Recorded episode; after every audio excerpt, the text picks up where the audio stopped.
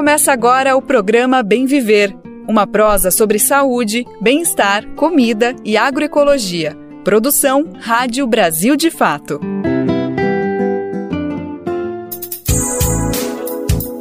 E hoje é quinta-feira, dia 24 de agosto de 2023. Ah, como é bom estar de volta. Tô aqui de novo. Eu, Lucas Weber, tô voltando aqui para apresentar o nosso querido programa Bem Viver, não sem antes agradecer a grande participação, a grande presença deles, Camila Salmazo e Daniel Amir que tiveram por aqui tocando, botando para frente, não deixando a peteca cair. Muito obrigado, gente. E é claro que eles seguem com a gente fazendo essa produção incrível do Bem Viver, fazendo com que o programa continue acontecendo. Então eu agradeço a participação de todo mundo que seguiu com a gente e é isso estou feliz demais estar de volta. Então bora lá saber o que, que tem para hoje no nosso programa. Vem comigo, vem com a gente conferir os destaques do Bem Viver de hoje. No quadro Alimenta Saúde de hoje, vamos conhecer cozinhas solidárias de Florianópolis, que tem sido uma iniciativa importante para a população que vive em situação de insegurança alimentar. Já foram entregues 300 mil marmitas desde 2020. Destruição de araucárias centenárias são rastros do crime ambiental da usina São Roque, em Santa Catarina. O repórter Pedro Tropassolas foi entender os impactos socioambientais nessa região. E começa nessa quinta-feira o 34º Festival Internacional de Curtas de São Paulo, chamado Kino Fórum. A gente vai falar mais sobre isso e vai conferir detalhes da programação que começa hoje e vai até o comecinho de setembro. E ainda tem notícia internacional. Vamos falar dos discursos de Lula no BRICS e a ampliação do bloco. A cúpula termina nesta quinta-feira. Esses são só os destaques do programa de hoje, mas vem comigo, vem com a gente saber tudo o que tem no programa de hoje. Quero lembrar que o horário do nosso programa é sempre de segunda a sexta-feira, a partir das 11 horas da manhã, pelo rádio e também pelas principais plataformas de podcast no site do Brasil de Fato, na aba Rádio, através das rádios parceiras. O Bem Viver é transmitido na Rádio Brasil Atual, 98,9 FM na Grande São Paulo e também pela internet, na nossa rádio web, no site radiobrasildefato.com.br mas também dá para conferir o nosso programa no seu tempo, na horinha que você quiser. É só acessar o site brasildefato.com.br e lá você tem toda a edição do programa, as edições diárias. Lembrando que também tem as plataformas de podcast, além da rede de rádios parceiras que retransmitem o Bem Viver em todo o Brasil. A lista completa está disponível lá no nosso site. E se você quiser se somar, quiser fazer parte dessas mais de 100 emissoras que botam a voz do Bem Viver para frente, a gente te convida. É só ir no nosso site, Rádio Brasil brasildefato.com.br e lá você clica em como ser uma rádio parceira. Brasil de Fato 20 anos. Apoie e lute.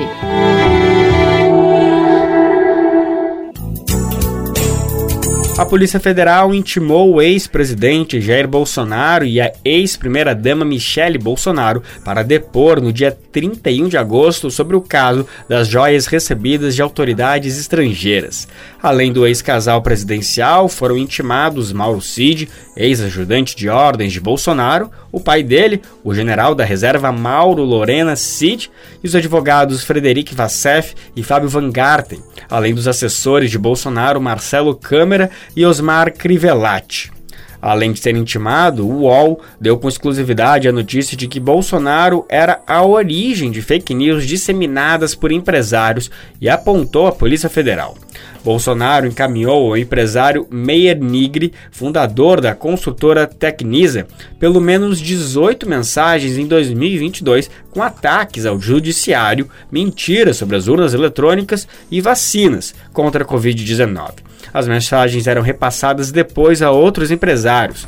Bolsonaro admitiu que pedia aliados para encaminhar mensagens com fake news e ataques ao STF, além das urnas eletrônicas. Uma das mensagens de Bolsonaro cita sangue e guerra civil com esses termos em caso de derrota nas eleições presidenciais do ano passado.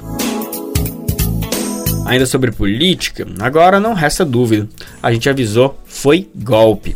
Lembra do impeachment, ou né, o que foi chamado de impeachment da ex-presidenta Dilma Rousseff em 2016, com a acusação de ter cometido os tais pedaladas fiscais? Pois é, a justiça decidiu o arquivamento do processo contra a ex-presidenta e o ministro Guido Mantega.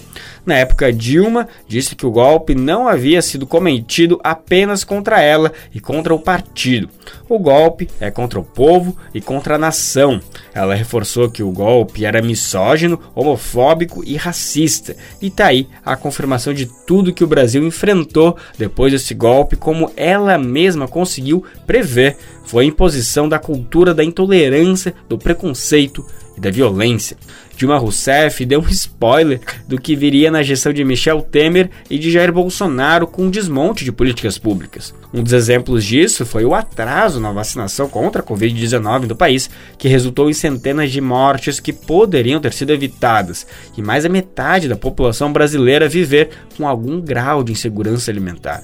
A gente espera retomar o rumo do Brasil em direção cada vez mais à redução dessas desigualdades. A gente vai ouvir agora a decisão do Tribunal Regional Federal na reportagem de Carolina Oliveira com locução de Douglas Matos. Por unanimidade, o TRF da primeira região, Tribunal Regional Federal em Brasília, decidiu pelo arquivamento de uma ação de improbidade administrativa contra a ex-presidente Dilma Rousseff no caso das pedaladas fiscais. Os desembargadores mantiveram a decisão do Ministério Público Federal de setembro do ano passado pelo arquivamento do processo de investigação civil referente a supostas irregularidades nas transações de crédito entre o Tesouro Nacional e instituições públicas, como o BNDES, o Banco Nacional de Desenvolvimento Econômico e Social, o Banco do Brasil e a Caixa Econômica Federal, isso no ano de 2015. As alegadas manobras fiscais embasaram o processo de impeachment da então presidenta petista em 2016. Dilma Rousseff e demais integrantes do governo, como ex-ministro da Fazenda Guido Mantega,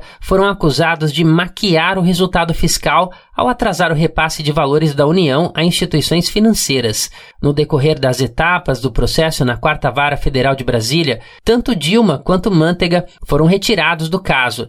Depois, o processo envolvendo outros acusados também foi encerrado sem uma análise substantiva, uma vez que as acusações careciam de fundamentação. Em setembro do ano passado, quando o Ministério Público Federal pediu o arquivamento, a Quinta Câmara de Coordenação e Revisão argumentou que tanto o Tribunal de Contas da União, TCU, quanto a Corregedoria do Ministério da Economia afastaram a possibilidade de responsabilizar agentes públicos que concorreram para as pedaladas fiscais no ano de 2015, seja em virtude da constatação da boa-fé dos implicados, seja pelo fato de terem procedido em conformidade com as práticas do Ministério do Planejamento, Orçamento e Gestão. De São Paulo, da Rádio Brasil de Fato, com reportagem de Carolina Oliveira. Locução: Douglas Matos. Durante a 15ª cúpula dos BRICS, em seu discurso, o presidente Lula pediu união para enfrentar a guerra na Ucrânia. No evento que começou na terça-feira e termina nesta quinta, hoje, em Joanesburgo, capital da África do Sul, Lula defendeu que a busca pela paz é um dever coletivo.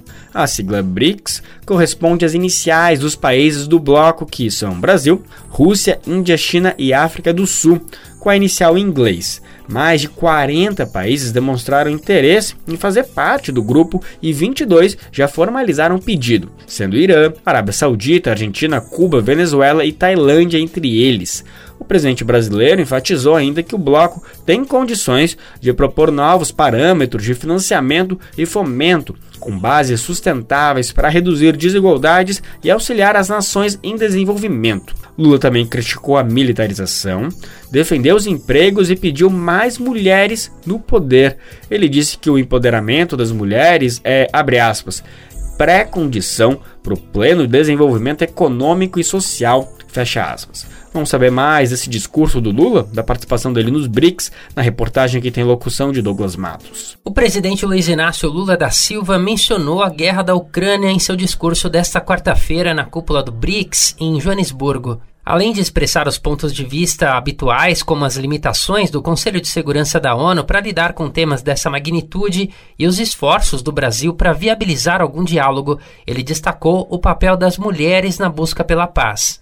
Muitos lugares, enquanto os homens fazem a guerra, são as mulheres que lutam pela conciliação.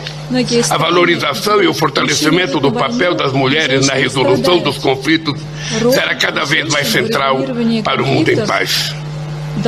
Mais do que isso, o empoderamento das mulheres é pré-condição para o pleno desenvolvimento econômico social. Parafraseando Thomas Sankara, grande líder pan-africano, diz: não podemos almejar uma sociedade em que a metade da população é silenciada pelo machismo e pela discriminação na participação política e no mundo do trabalho. O presidente ressaltou também outros conflitos e crises que não recebem atenção devida, mesmo causando um sofrimento para as populações. De acordo com as palavras dele, haitianos, yemenitas, sírios, líbios, sudaneses e palestinos todos merecem viver em paz. Lula classificou ainda como inaceitável que os gastos militares globais em um único ano ultrapassem 2 trilhões de dólares, enquanto mais de 700 milhões de pessoas passam fome no mundo. Entre outros temas, o líder brasileiro abordou, como tem feito em todos os fóruns internacionais, a questão ambiental. Voltou a afirmar que os países mais desenvolvidos são os principais responsáveis pela crise climática e defendeu os direitos das populações nativas. Na economia, Lula destacou que a criação de uma moeda para transações comerciais e de investimento entre membros do BRICS aumentaria as opções de pagamento e reduziria a vulnerabilidade dos países membros. De São Paulo, da Rádio Brasil de Fato, com reportagem de Júlio Adamor. Locução: Douglas Matos. Aqui no Brasil, de fato, a gente segue de olho nos desdobramentos da cúpula e vamos trazer mais atualizações, mais repercussões, mais análises desse importante encontro que acaba de acontecer na África do Sul. A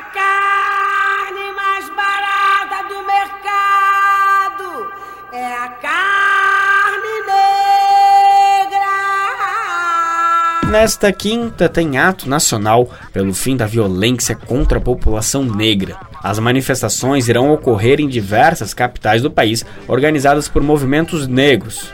O objetivo dos protestos é denunciar a alta letalidade das operações policiais nas periferias e crimes contra as lideranças negras pelo país. Entre as principais reivindicações da mobilização estão a defesa por uma lei federal que regulamente o uso das câmeras nos uniformes dos policiais, uma política nacional de drogas e o fim das operações policiais invasivas nas periferias sob o pretexto de combate ao tráfico de drogas. Além disso, os manifestantes vão cobrar a criação de uma política nacional de reparação às vítimas de violência policial no Brasil. Os atos vão homenagear os casos mais recentes de violência contra, por exemplo, a mãe Bernadette, líder quilombola, que foi assassinada dentro da sua própria casa na Bahia, além de Tiago Menezes, de 13 anos, morto a tiros durante uma operação policial na Cidade de Deus, no Rio de Janeiro. E as 20 vítimas da Operação Escudo, no litoral de São Paulo, também vão ser lembradas nas manifestações. Além da liberação de centenas de agrotóxicos, ou seja, de veneno nos últimos anos, ainda tem os agrotóxicos sem registros e clandestinos circulando por aí. Uma operação conjunta da Polícia Federal, do IBAMA e do Ministério da Agricultura e Pecuária apreendeu mais de 150 toneladas de agrotóxicos ilegais, isso só no interior de São Paulo, e quatro empresas foram interditadas. Essa operação vem sendo feita em 15 municípios paulistas. Esse tipo de veneno não pensa que fica só no campo, não. Ele vai para nossa mesa e esses agrotóxicos ilegais podem significar um risco ambiental e para nossa saúde, isso devido à falta de informações de procedência. Quem conta mais para a gente sobre essa situação é a nossa repórter Nara Lacerda. Mais de 150 toneladas de agrotóxicos ilegais no Brasil foram apreendidas na Operação Ceres, realizada em conjunto pelo Ministério da Agricultura e Pecuária, o IBAMA e a Polícia Rodoviária Federal e divulgada nesta terça-feira, dia 22. As equipes percorreram 15 municípios do interior do estado de São Paulo entre os dias 30 de julho e 21 de agosto e flagraram casos de produtos importados comercializados sem autorização ao registro. Das 29 empresas fiscalizadas, quatro foram interditadas. Nesses locais foram observadas práticas que, além de irregulares, traziam risco de contaminação. A fiscalização encontrou situações precárias de fabricação dos agrotóxicos. No início do ano, o Ministério da Agricultura constatou a presença de microorganismos de controle biológico, os agrotóxicos biológicos, em fertilizantes, adjuvantes e até em produtos usados para acelerar compostagem. Além disso, as análises encontraram bactérias causadoras de doenças nos insumos, inclusive um microorganismo associado a casos de meningite em recém-nascidos. A operação flagrou também a prática de fracionamento de agrotóxicos químicos e até a comercialização em estabelecimentos clandestinos foram encontrados ainda produtos domissanitários destinados à higienização em áreas urbanas e não autorizados para lavouras. Essa foi a maior operação já ocorrida com o envolvimento dos três órgãos. Nas empresas interditadas, as equipes identificaram risco de contaminação das linhas de produção e de alteração na eficácia dos produtos. De São Paulo, da Rádio Brasil de Fato, Nara Lacerda. Vamos para o nosso quadro Alimenta Saúde. Hoje a gente vai falar lá do sul do Brasil sobre pessoas que estão em situação de vulnerabilidade social em Florianópolis, a capital de Santa Catarina. Essa população tem contado com o apoio de projetos muito importantes, um deles é as Cozinhas Solidárias. Com foco em fornecer alimentação gratuita e de qualidade para a população, esse projeto já entregou 300 mil refeições, isso desde o início da pandemia em 2020. As cozinhas abrangem desde moradores em situação de rua até imigrantes. A gente vai entender melhor como que está acontecendo esse projeto, conhecer melhor os detalhes, agora na reportagem de Pedro Estropassolas, que tem locução de Douglas Matos. Te aproxega, vivente. Comece agora o Alimento é Saúde.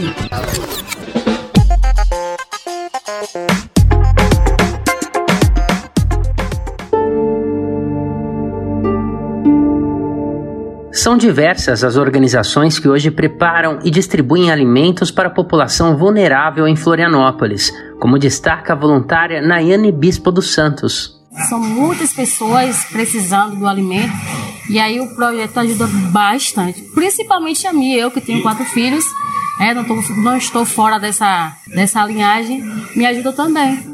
Inaugurada em junho de 2020, a Cozinha Comunitária Dona Hilda foi o primeiro projeto do Centro de Integração Social Santa Dulce dos Pobres. O espaço é gerenciado pela Ação Arquidiocesana de Florianópolis, a ASA, a cozinha funciona regularmente quatro vezes na semana, sendo três voltadas especialmente para a população em situação de rua. Luciano Leite é assistente social e coordena o Centro de Integração Social Santa Dulce dos Pobres. Segundo ele, são em torno de 800 marmitas distribuídas todas as semanas nas comunidades Vila Aparecida e Maloca as cozinhas comunitárias, por estarem inseridas dentro desse contexto né, da própria comunidade, a comunidade que prepara, a comunidade que entrega, a comunidade que vai discutir também qual é o formato dessa cozinha, é que faz a cozinha de fato é, criar vida e se fortalecer. Quando a gente começou a entregar comida na, na rua, para pessoas em situação de rua, dentro da comunidade, tinha leis municipais que não vinham à cozinha e aí colocava até a ação da, da cozinha em riscos, né?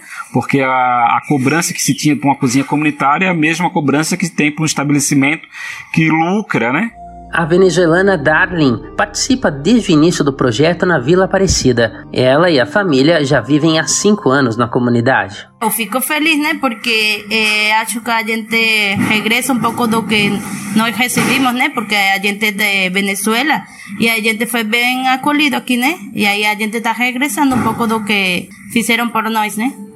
Hoje são mapeadas cerca de 15 cozinhas comunitárias e populares em bairros periféricos de Florianópolis. Essas iniciativas que surgiram ou se fortaleceram durante a pandemia ajudam até hoje a suprir a carência de equipamentos públicos de alimentação.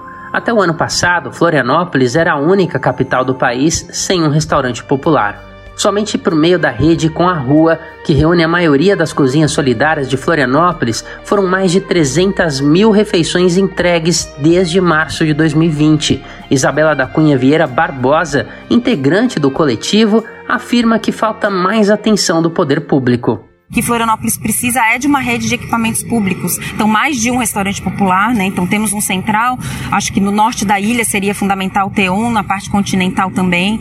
É, o fortalecimento das cozinhas solidárias que já estão em atuação na cidade, né? Então, pensar de que maneira o poder público poderia atuar junto a essas cozinhas. É, as feiras, é, hortas comunitárias, um banco de alimentos que Florianópolis não tem hoje seria fundamental que a prefeitura tivesse um banco de alimentos e por meio das suas compras pudesse, né, abastecer essas cozinhas e, e ajudar as cozinhas comunitárias que estão hoje em funcionamento. Durante a pandemia, enquanto era vereador, o deputado estadual Marquito foi autor de um projeto de lei que deu o aval para o funcionamento das cozinhas comunitárias em Florianópolis. Muitos moradores de comunidades ou de bairros iam até essas ações de entrega de alimentos para poder ter o acesso a uma alimentação adequada, né? E aí, com essa perspectiva higienista, acabaram começar a questionar e, e pedir, exigir desses movimentos que entregavam alimentos nas ruas, que eram oriundos de cozinhas solidárias e comunitárias, o alvará sanitário ou a legalidade sobre aquela comida. E foi quando a gente interviu nesse processo é, garantindo que esse alimento era um alimento produzido de forma segura sanitariamente e com isso a gente é, construiu uma legislação é, para que esse tipo de iniciativa fosse permitido com as regras sanitárias atuais. Atualmente tramita na Assembleia Legislativa de Santa Catarina um novo projeto de lei também apresentado por Marquito para tentar regulamentar as cozinhas solidárias, desta vez em todo o estado. Em Santa Catarina, cerca de 900 mil pessoas passam fome, de acordo com dados da rede Pensan. Há ainda 2 milhões de pessoas sem conseguir comprar alimentos suficientes. Mais de 40% dos domicílios catarinenses têm algum grau de insegurança alimentar. Da Rádio Brasil de Fato, com reportagem de Pedro Estropaçolas, em Florianópolis, Santa Catarina. Locução: Douglas Matos. Agora uma notícia preocupante. Ontem, a Comissão de Agricultura e Reforma Agrária do Senado aprovou o projeto que estabelece o chamado Marco Temporal das demarcações de terras indígenas do Brasil.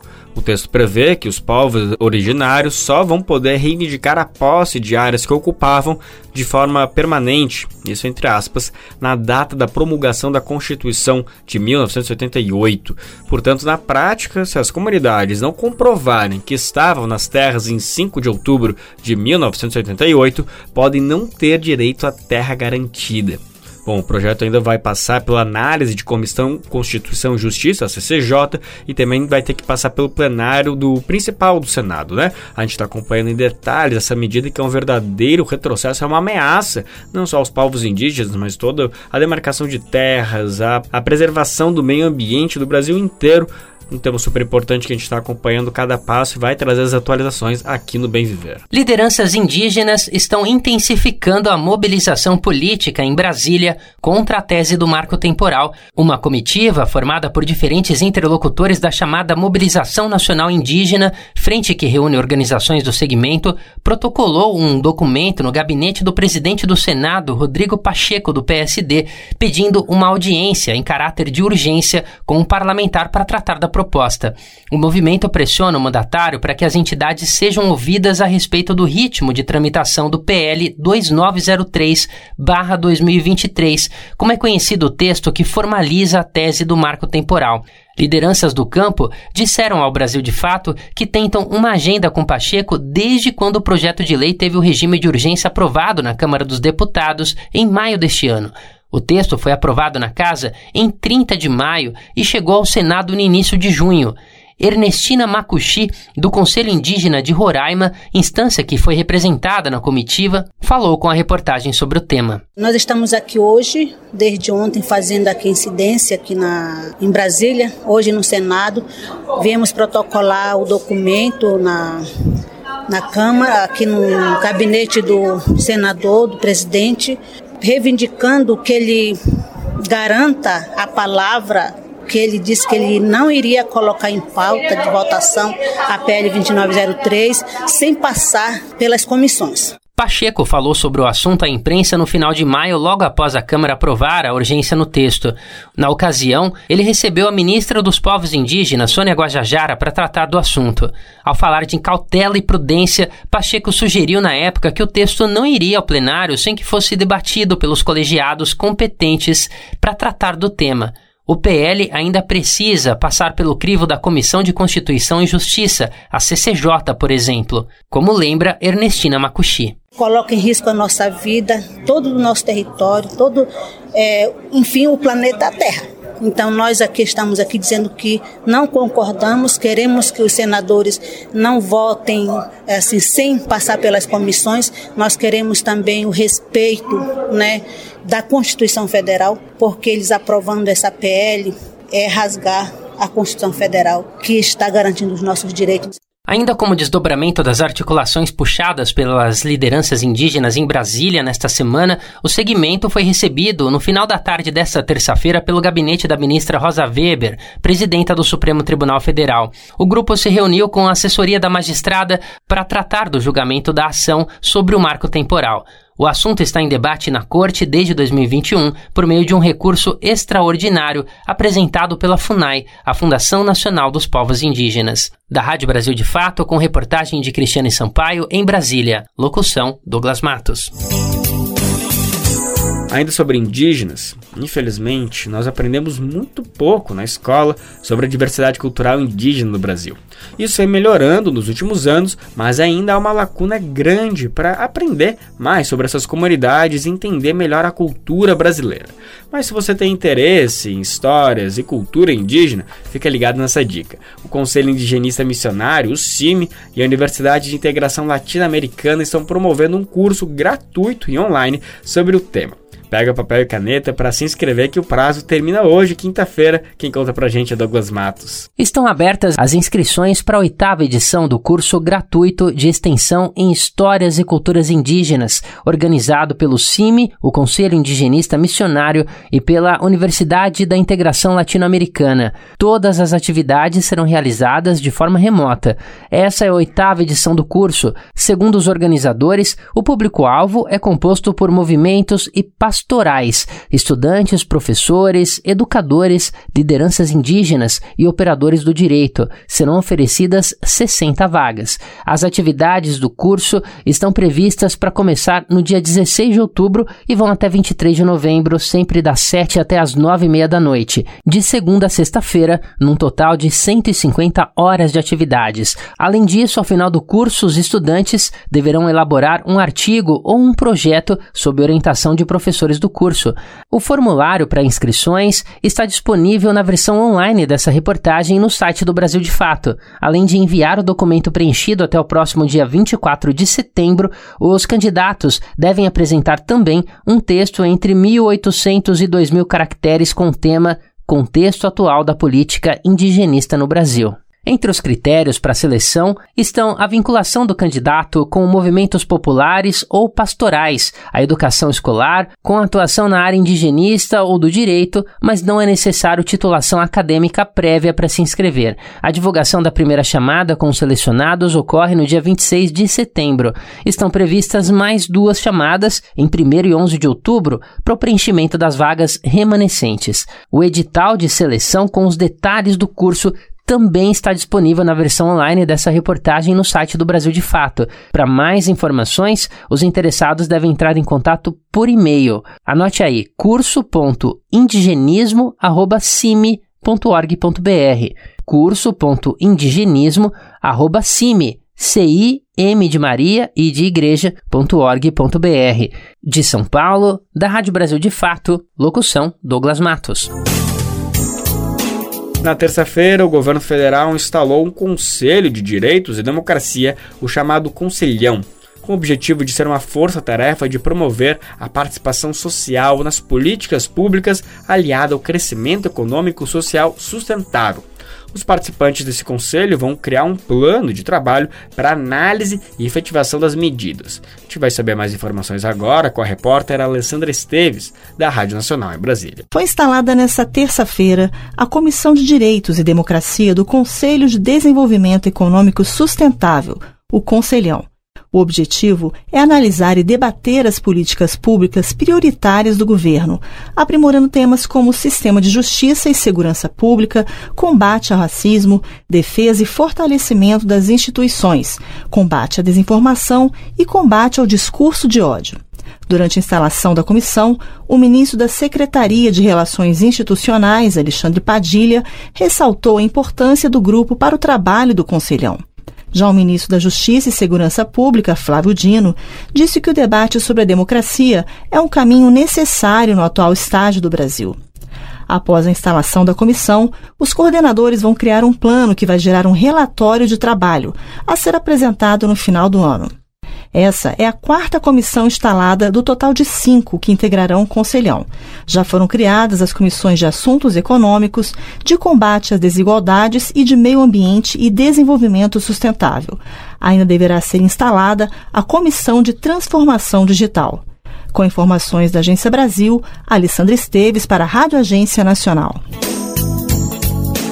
A agência de viagens 123 Milhas cancelou as viagens e pacotes da linha promocional dos embarques previstos para os meses de setembro e dezembro deste ano. Após o comunicado, o Ministério do Turismo pediu para que a Secretaria Nacional do Consumidor do Ministério da Justiça investigue a empresa 123 Milhas, que notificou a empresa na última segunda-feira. A agência tem até essa quinta-feira para prestar os esclarecimentos. Mas o que o consumidor deve fazer a partir de agora, né? Reclamações podem ser feitas no Senacom pelo site consumidor.gov.br e também nos Procons. Vamos entender mais detalhes, caso, enfim, você tenha sido, digamos que uma vítima desse cancelamento. Quem conta pra gente é ele, Douglas Matos. A agência de viagens 123 Milhas anunciou na semana passada a suspensão da emissão de passagens aéreas e pacotes turísticos da sua linha promocional. A medida afeta clientes que tinham viagens programadas para o período entre setembro e dezembro deste ano. A 123 Milhas informou em comunicado que está disposta a conceder vale-compras com valores corrigidos aos clientes lesados para que eles possam adquirir outros produtos da empresa e compensem o prejuízo. A ideia, no entanto, tem sido criticada por advogados e órgãos de defesa do consumidor, principalmente porque a agência não fala em reembolsos. A Senacom, vinculada ao Ministério da Justiça, informou que vai notificar a companhia. O Ministério do Turismo vai trabalhar com o órgão no assunto. Além disso, o Procon de São Paulo declarou em comunicado já ter notificado a empresa. Mas e os clientes que têm passagens marcadas para o início de setembro e que não podem adiar compromissos? Segundo especialistas consultados pelo Brasil de Fato, nestes casos, as pessoas devem abrir um processo contra a empresa o mais rápido possível. A queixa na justiça poderia forçar a 123 milhas a honrar o compromisso e prestar o serviço devidamente contratado. Outra dica é evitar o vale-compras, isso porque a opção já é ofertada pelo 123 milhas e não atende ao Código de Defesa do Consumidor. Vale ainda reunir provas, guardar os e-mails, os comprovantes de pagamento e tudo que for relacionado a compras no 123 milhas, porque isso pode ser necessário no futuro. E os clientes lesados devem procurar o Procon de cada cidade e registrar uma queixa no site consumidor.gov.br. A empresa será chamada a negociar com o cliente lesado, com a mediação dos órgãos de defesa do consumidor. E por fim, processe. Em último caso, a orientação é buscar a justiça para buscar uma reparação. Dependendo do valor da compra, é possível abrir processos sem o auxílio de advogado, em juizados especiais de pequenas causas. De São Paulo, da Rádio Brasil de Fato, locução Douglas Matos. A usina hidrelétrica de São Roque, instalada no Rio Canoas, no município de Vargem, em Santa Catarina, gerou inúmeros impactos socioambientais, entre eles a destruição de roças e casas, além da inundação de grandes extensões de terra. As obras da barragem levaram 11 anos para serem construídas e, segundo o Ministério Público Federal, o número de atingidos é de 700 famílias, isso nos municípios de Brunópolis, Vargem e São José do Cerrito. Além do impacto na vida dessas pessoas, a usina provocou destruição ambiental. O saldo foi mais de 5 mil hectares de terra que foram inundados repetidamente, ficaram debaixo da água milhares de araucárias, que é uma árvore símbolo de Santa Catarina, além de casas, redes elétricas e animais mortos. A nossa reportagem navegou pelo Lago Morto da hidrelétrica de São Roque para mostrar a dimensão da destruição nas áreas atingidas e o impacto para as famílias que vivem nessa região. Da árvore símbolo de Santa Catarina, só se vê parte da copa. É o que conta a atingida Cristiane Macali. Aqui era uma, uma ilha que tinha mais de, de mil pés de, de araucária aqui. E além de outros, outras espécies de, de madeiras que também tinha, tinha muitas é, animais também. Era uma, uma ilha muito linda aqui de se ver. Estamos navegando no reservatório da hidrelétrica de São Roque. A dimensão da destruição ambiental surpreende. Foram mais de 5 mil hectares de terra inundados nos municípios de Vargem, Brunópolis e São José do Cerrito. Tão vivo na memória das famílias que habitavam suas margens, o rio Canoas foi transformado à força de uma barragem de 67 metros de altura em um lago de 62 quilômetros quadrados. Acácio da Luz relembra de como era a vida na beira do rio. Nós deu de piar, nós ia no rio nadar e pescar e passar o final de semana, sempre nós passávamos no rio. Nós era, na época nós era bastante rapaziada, né, piazada. Nós nascemos e se criamos na água, né? O rio para nós era, era tudo. E hoje para nós acabou, né? Maria Werks, da Coordenação Nacional do MAB, o Movimento dos Atingidos por Barragens, fala sobre a importância do Rio Canoas. Toda biodiversidade, toda vida numa paisagem ela é conectada pelo rio. Porque o rio é quem leva a vida, quem gera toda a variabilidade genética que vai levar sementes. Ele é, é do rio que as pessoas vivem ao longo da, das comunidades ribeirinhas, né? Então, o rio ele é essa vida, ele significa essa vida na paisagem. Quando se constrói uma usina hidrelétrica, a gente mata o rio, por quê?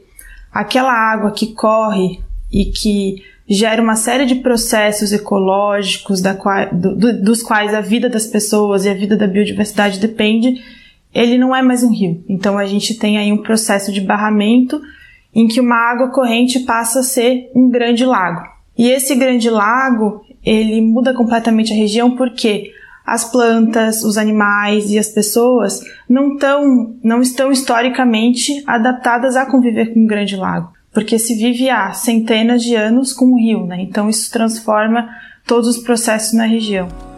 O lago foi obra da empresa Engevix em abril de 2022, durante um período de fortes chuvas em Santa Catarina.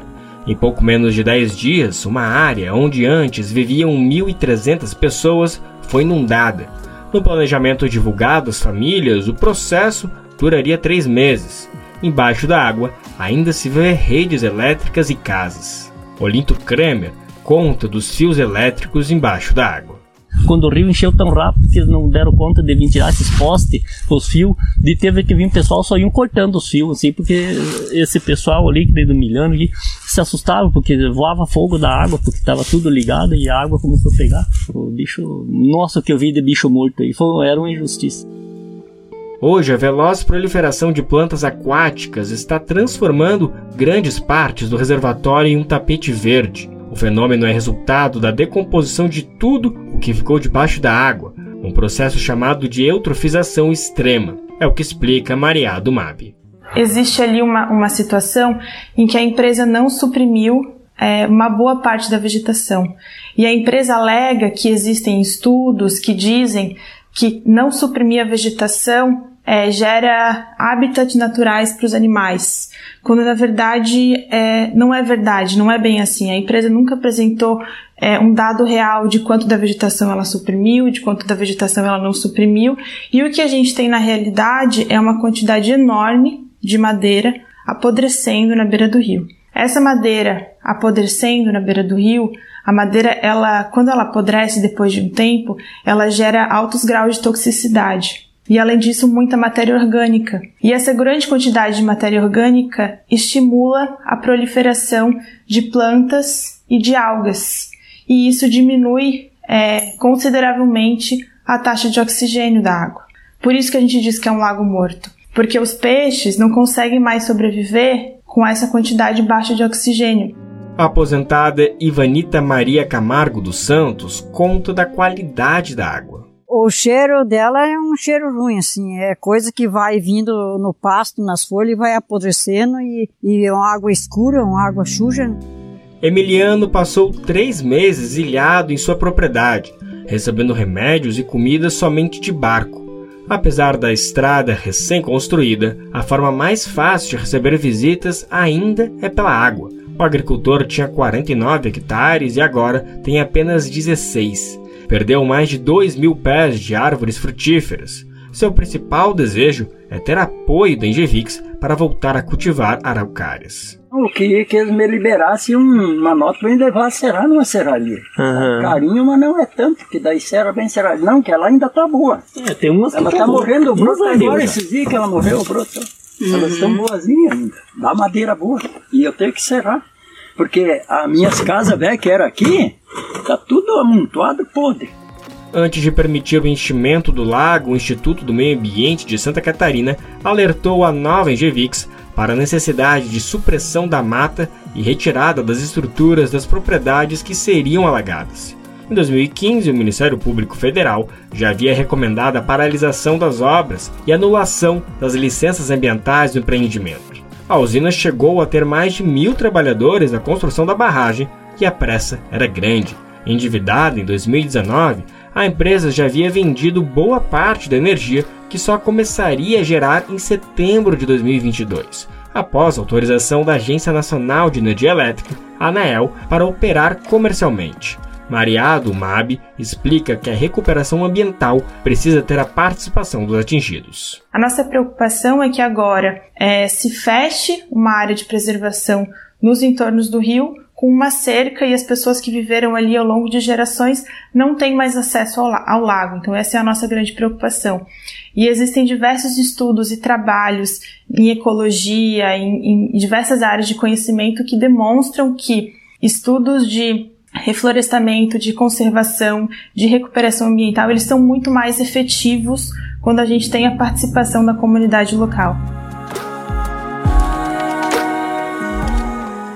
da Rádio Brasil de Fato, com reportagem de Pedro Estropaçolas em Brunópolis, em Santa Catarina, locução Lucas Weber.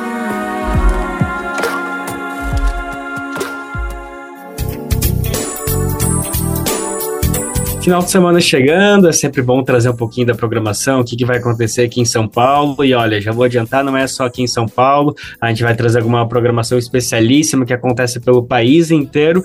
Eu tenho o maior prazer de anunciar para vocês que vai começar agora, a partir dessa quinta-feira, a 34 edição do Curta aqui no Fórum, esse festival que já está consagrado, que traz curtas não só brasileiros, mas de toda a América Latina e internacionais de outros países também. Então tem uma programação super vasta que vai ser apresentada em dezembro dezenas de casas, em dezenas de espaços aqui em São Paulo e não só em São Paulo, como eu acabei de falar, também é possível ver pela internet. E aí quem está aqui comigo para falar sobre isso, para explicar um pouquinho mais do festival e do que, que vai ter de programação, como que a gente pode se interar, participar e também algumas dicas, porque são mais de 300 filmes, então é bom ter, digamos assim, uma orientação de como fazer para não perder o melhor, ainda que tudo seja incrível, tenha seu brilho, mas é legal saber uma orientação de quem está por trás.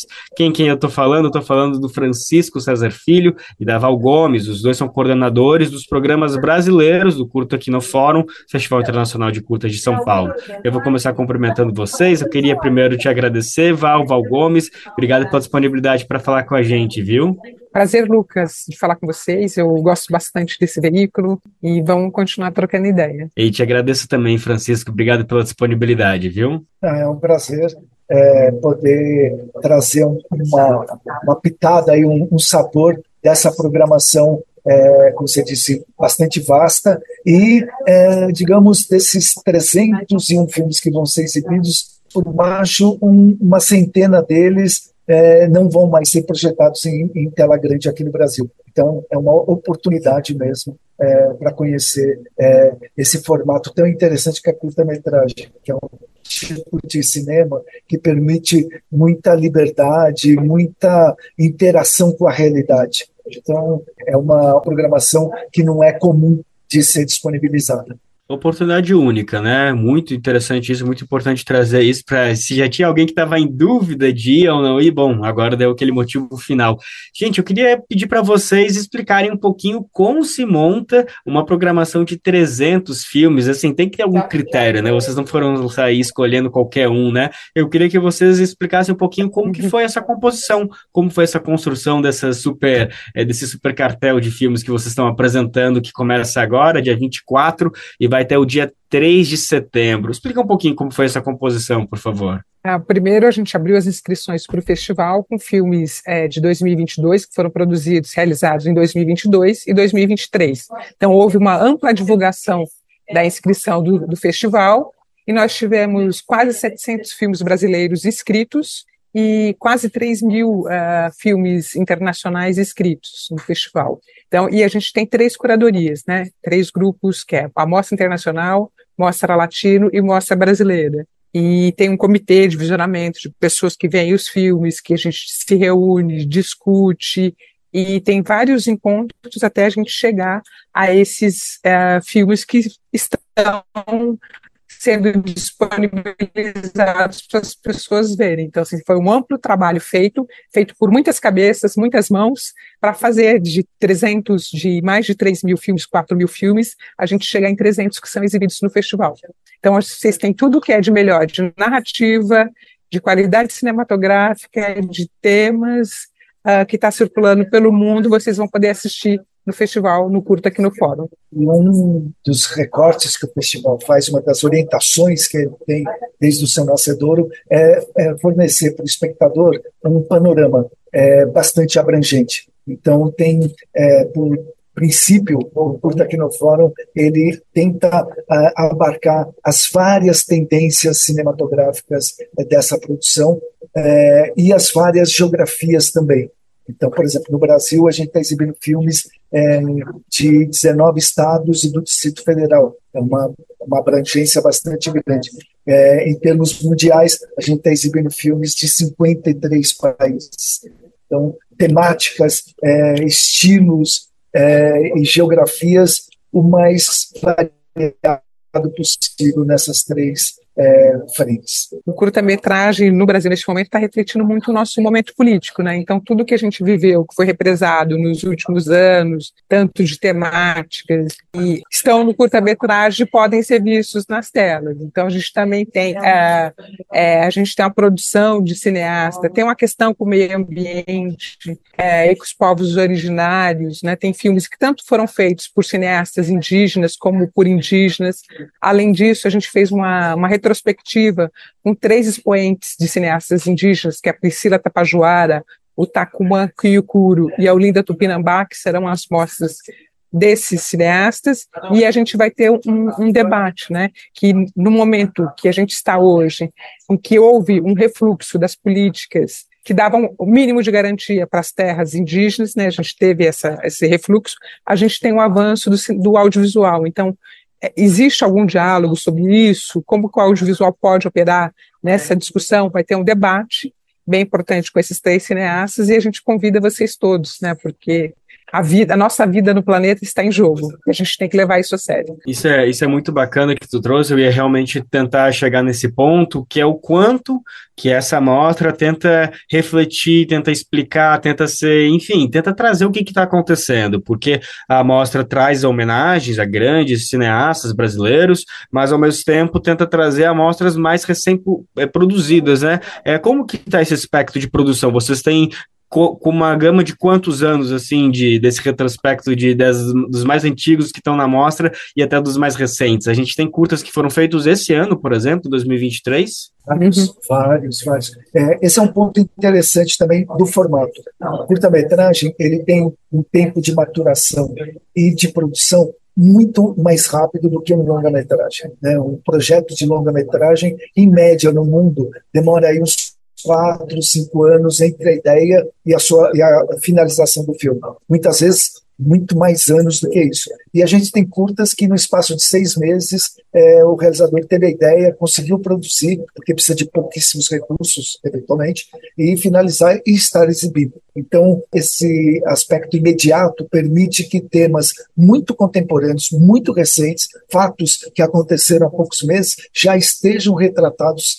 de forma audiovisual essa agilidade que o formato curta-metragem é, traz permite estar mais sintonizado com a realidade atual do que nunca. E Francisco, se tu me permite então também trazer uma reflexão que você estava trazendo dessa característica dos curtas que eles conseguem, né, ser mais curtos, produzir, chegar mais rápido entre esse processo do acontecimento, a reflexão e a produção. E talvez outro ponto que eu queria escutar de vocês é outra diferença do curta em relação ao longa, ou do, seja ficção, documental, é que o curta talvez por ter um custo de produção que às vezes é melhor, menor, claro, não é uma regra, né? Mas há uma tendência de ser um pouquinho menos custoso. Isso também, de certa forma, acho que consegue ampliar as possibilidades de diversos atores, atrizes, diretores estarem nessa produção. Então, de certa forma, eu acho que é uma maneira da gente conseguir ver uma gama mais verdadeira de quem que está produzindo o cinema no Brasil, né? Não só as pessoas que detêm ali os meios, que têm os patrocínios, que é assim, é um, é um clubinho muito fechado, né? Me parece que talvez os curtas abram essa possibilidade de a gente começar a aumentar um pouco mais de quem está produzindo e conseguir olhar, enxergar melhor quem são os diretores e diretoras que estão despontando. É, o, o uhum. festival também tem essa preocupação de trazer, sim, uma maior diversidade. Vocês citaram agora os, os atores indígenas, mas os diretores, perdão, mas a gente está falando de três ainda, de 500, de 300 mas... filmes, enfim, como que está essa preocupação de tentar fazer com que o, o, o, festival reflita o Brasil em si, claro, o mundo, mas pelo menos o Brasil, onde ele está sendo realizado? Na verdade, a gente fez essa retrospectiva para esses três cineastas mas a gente tem dentro da, do, da Mostra Brasil outros filmes realizados por cineastas indígenas e também por não indígenas que retratam a questão do meio ambiente e da experiência, algum tipo de experiência com os povos originários, né? Mas assim, por exemplo, do que o Chiquinho está falando, que no, no curta-metragem você vê mais rápido, a gente tem muitos filmes com personagens negros, com diretores não, não binários do cinema do longa-metragem, uma característica que está muito mais fácil ver no curta-metragem agora do que nas produções de, uh, de, do longa-metragem. Outra questão que eu vejo, por exemplo, é sou uma mulher negra, então assim a temática racial me interessa e, você, e eu sou cinéfila, então vejo o que está sendo produzido, por exemplo, e vejo que no curta-metragem é que, algumas questões que são colocadas são resolvidas muito mais facilmente, facilmente não, são, foram muito mais bem resolvidas do que no longa-metragem. Então, isso que também reflete essa questão dessa produção mais rápida no sentido dessa agilidade por conta do orçamento, né, de você. E também eu acho que tem que ser um fator, outro fator levado é interfaces. E você tem que negociar e negociar isso. Uma hora você, uma hora você ganha, outra hora você perde. E eu acho que talvez no curta você tenha menos agentes que você tenha que fazer essa negociação, entendeu? Ele te, o formato te dá mais liberdade é, criativa, temática, é, sem dúvida nenhuma. Não à toa, é, hoje no Brasil estima-se, porque essa contabilidade não tem precisão, que estão sendo produzidos por volta de mil, mil duzentos curtas por ano. É, em todos os estados e no Distrito Federal. Então, assim, é uma, um reflexo é, de diversas realidades do país é, que, por conta prática, é impossível no longa-metragem. A gente não tem produção de longa-metragem é, nas 27 unidades da federação. Então, é, é o, o, quando um espectador tem a oportunidade, que é rara, de ver um conjunto de curtas-metragens, não só brasileiros, mas também no caso nosso aqui latino-americanos e de outras geografias do mundo, é, é, ele tem contato com realidades que ele não vê normalmente na televisão e muito dificilmente ele vê nas salas comerciais que exibem longas metragens. Que maravilha, gente. Que reflexões importantes, né, para a gente entender o curto, enfim, como uma obra do audiovisual, como uma obra, um filme, mas enfim, com essas particularidades que às vezes a gente ignora. Aí simplesmente vai ver o curto como se fosse um filme, mas é muito bacana essas reflexões que vocês estão trazendo para dar uma dimensão da importância que é esse outro formato de filme. A nossa conversa conversa está acabando, mas seria um erro in, que indesculpável da minha parte aqui se eu não pedisse para vocês ao menos trouxessem uma, duas, três, cinco, quinhentas. Bom, quinhentas não dá, mas pelo menos algum uhum. número aí de dicas de quem está nos acompanhando, está nos ouvindo, está nos vendo, o que, que é que, que não pode faltar. Eu sei que, de certa forma, poderiam ser quase todos, mas vamos lá, uma seleçãozinha, se cada um de vocês puder trazer um pouquinho, e também só responder isso que a gente está falando aqui da, da, da, transmissão que vai acontecer em mais de 40 salas de cinema em São Paulo, mas não é só isso, né? Quem estiver pelo Brasil inteiro vai poder acessar por diferentes plataformas, a gente vai falar direitinho ali no final, é só acessar o site, quinoforum.org, que lá tem tudo, mas acho que vale reforçar que dá para assistir da sua casa, da onde estiver vendo, né? E aí, se for para assistir, quais são as recomendações que vocês trazem? Vamos às dicas. Vamos às dicas. Olha, é, tem uma sessão chamada Mostra Brasil 1, que chama Juventudes é, de Frente para a Vida, Juventude, Sentidos e Linguagens, que é uma mostra que eu acho muito interessante, porque mostra o Brasil é muito diverso, com diversos perfis e realidades e etc.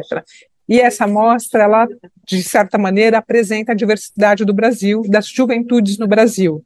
Né? São filmes realizados por vários estados, tal, então eu é, sugiro essa mostra.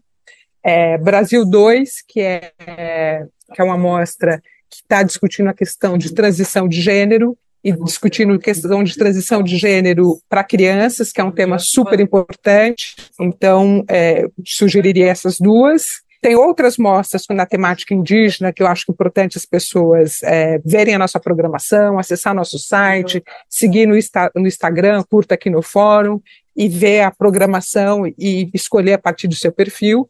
Mas eu acho que, a, assim, eu estou batendo na tecla a, pela questão dos povos originários, da destruição do planeta e também pela nossa, pela, pela nossa permanência na Terra. A gente tem que uh, ver filmes sobre isso, agir e etc. Então, acho que tem que ver esses filmes indígenas e não indígenas que tratam do tema, participar do debate, escutar o que essas, esses cineastas indígenas têm para nos dizer.